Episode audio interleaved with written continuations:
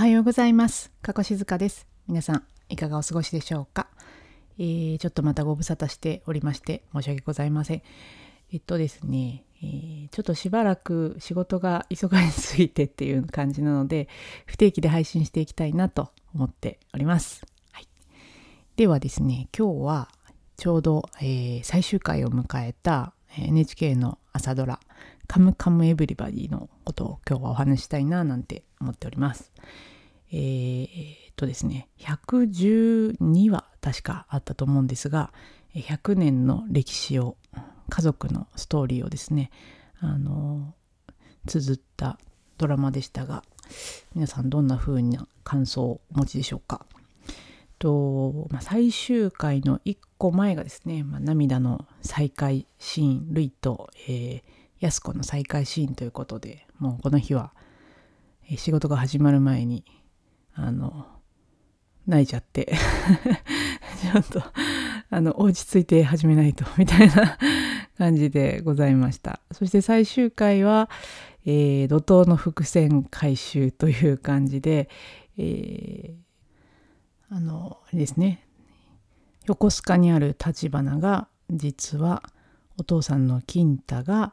えーおはぎを売ってこいと言った子供が、えー開いたものだったとかですね、えーいろいろとあと絹ちゃんが絹ちゃんのお孫さんのかなちゃんが出てきてしかもかなちゃんに桃太郎が、えー一目惚れでさらに結婚をして、えーさらに野球チームの監督として甲子園に行くという あのところがあったりとかですね。あとあのラジオ英会話でえー日向と話しているウィリアム・ローレンスが昔、えー英語が喋らなくて悔しい思いをしたビリーだったということがわかるみたいな感じですね。かなりあの最終回の前にもうツイッターではあのウィリアムはビリーなんじゃないかみたいなあのツイートとか多くてですねなんか先にちょっと こうなるんじゃないかみたいな気持ちで見てしまったのでちょっとツイッターも良し悪しだななんて思って いますが、えー改めてこの100年のこのファミリーストーリー「カムカムエヴリバディ」がまあ主にメインテーマとして、えーまあ、伝えたかったというか結果的に伝わったも含めてですけどなんかやっていたことって何だったのかなっていうのを少し振り返ってみました。で3つありましてまず1つ目が、えーやっぱり100年という時間を半年間の朝ドラでやりきったっていうところで、まあ、かなりあの主人公も変わっていくので展開がスピーディーだったというのもありますがその中でやはりこう親から子へ子から孫へとこう引き継がれていく物語、えーそして、うん、まあつなんていうかな継承していく。例えばそのおはぎのあんこみたいなのは、えっと、そのままこう継続していったものであり一方でやっぱりメインのテーマとしてあったのが、まあ、安子のこう苦難の連続のその生き方。でその中での苦しみ。で、えっと、不幸にして、まあ、愛娘であるルイと生き別れることにことを選んでしまった。でそのその事実に、まあ、長くこう傷ついていたルイちゃん。でそのルイちゃんの傷傷というかそのなんていうのかな。まあこう影のあるルイちゃんではありますがその子供のひなたちゃんっていうのはなんかこう未来を切り開いていく役割でもあった。なんかその苦難の連続の安子。その後こうその母のなんていうかな苦しみを受け継いでしまったるいちゃん。その先にあの明るい、えー、ジョーがいたからこそなんていうか明るく育ったひなたちゃんという感じですねまあなんか過去現在未来みたいなあの象徴的な3人だったなと思います。でその上で、えっとまあ、3人が目指したものそして最初に、えー、稔さんがテーマとして掲げていた、まあ、どこの国とも自由に行き来ができる、まあ、自由に生きられる、ようになったらいいねというテーマがあの、まあ、100年かけて、ま、実現した。ひなたちゃんは、えーまあ、たくましく生きる、えー、映画のキャスティングディレクターであり最後にはラジオ英会話のパーソナリティとして活躍すると、まあ、ものすごくこう自由でありあの自立しているその象徴的ななんか役柄にひなちゃちゃんが結果なった。っていうところはうんなんか100年かけて実現してきた という感じがしまして、まあ、英語もそうですしあの何て言うのかなその自分でやりたいことができる。で安子ちゃんはその最初のですねまあおはぎ屋さんを和菓子屋さんを自分でやろうとしたけどあの、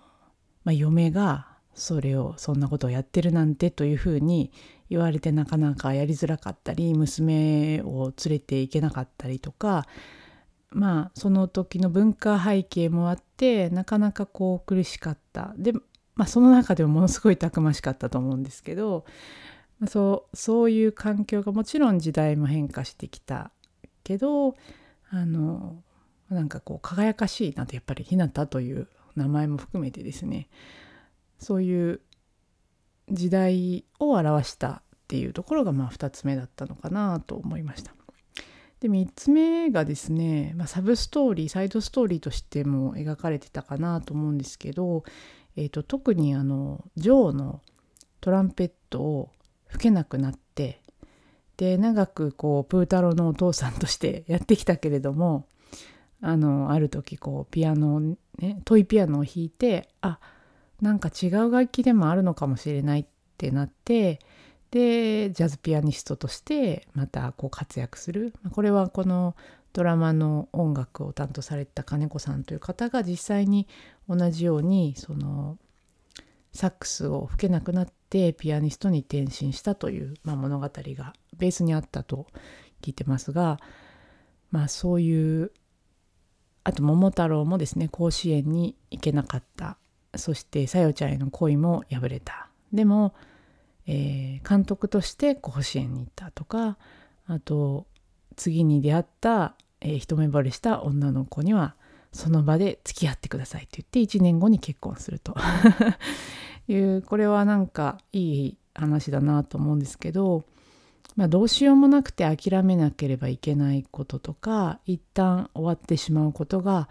あってもまた次のチャンスがやってくるし挫折の向こうにもまだ物語は続いていて また新しい未来が築けるんだよっていうメッセージだったのかなっていうふうに思ったりしました。ということで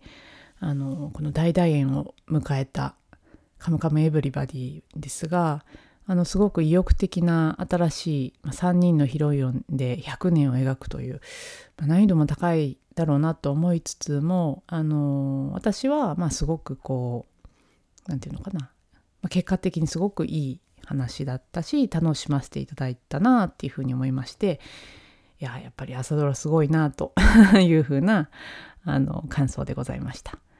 えーまあ、いろんな登場人物とそれぞれの物語があるのでこのドラマの見方がいろいろ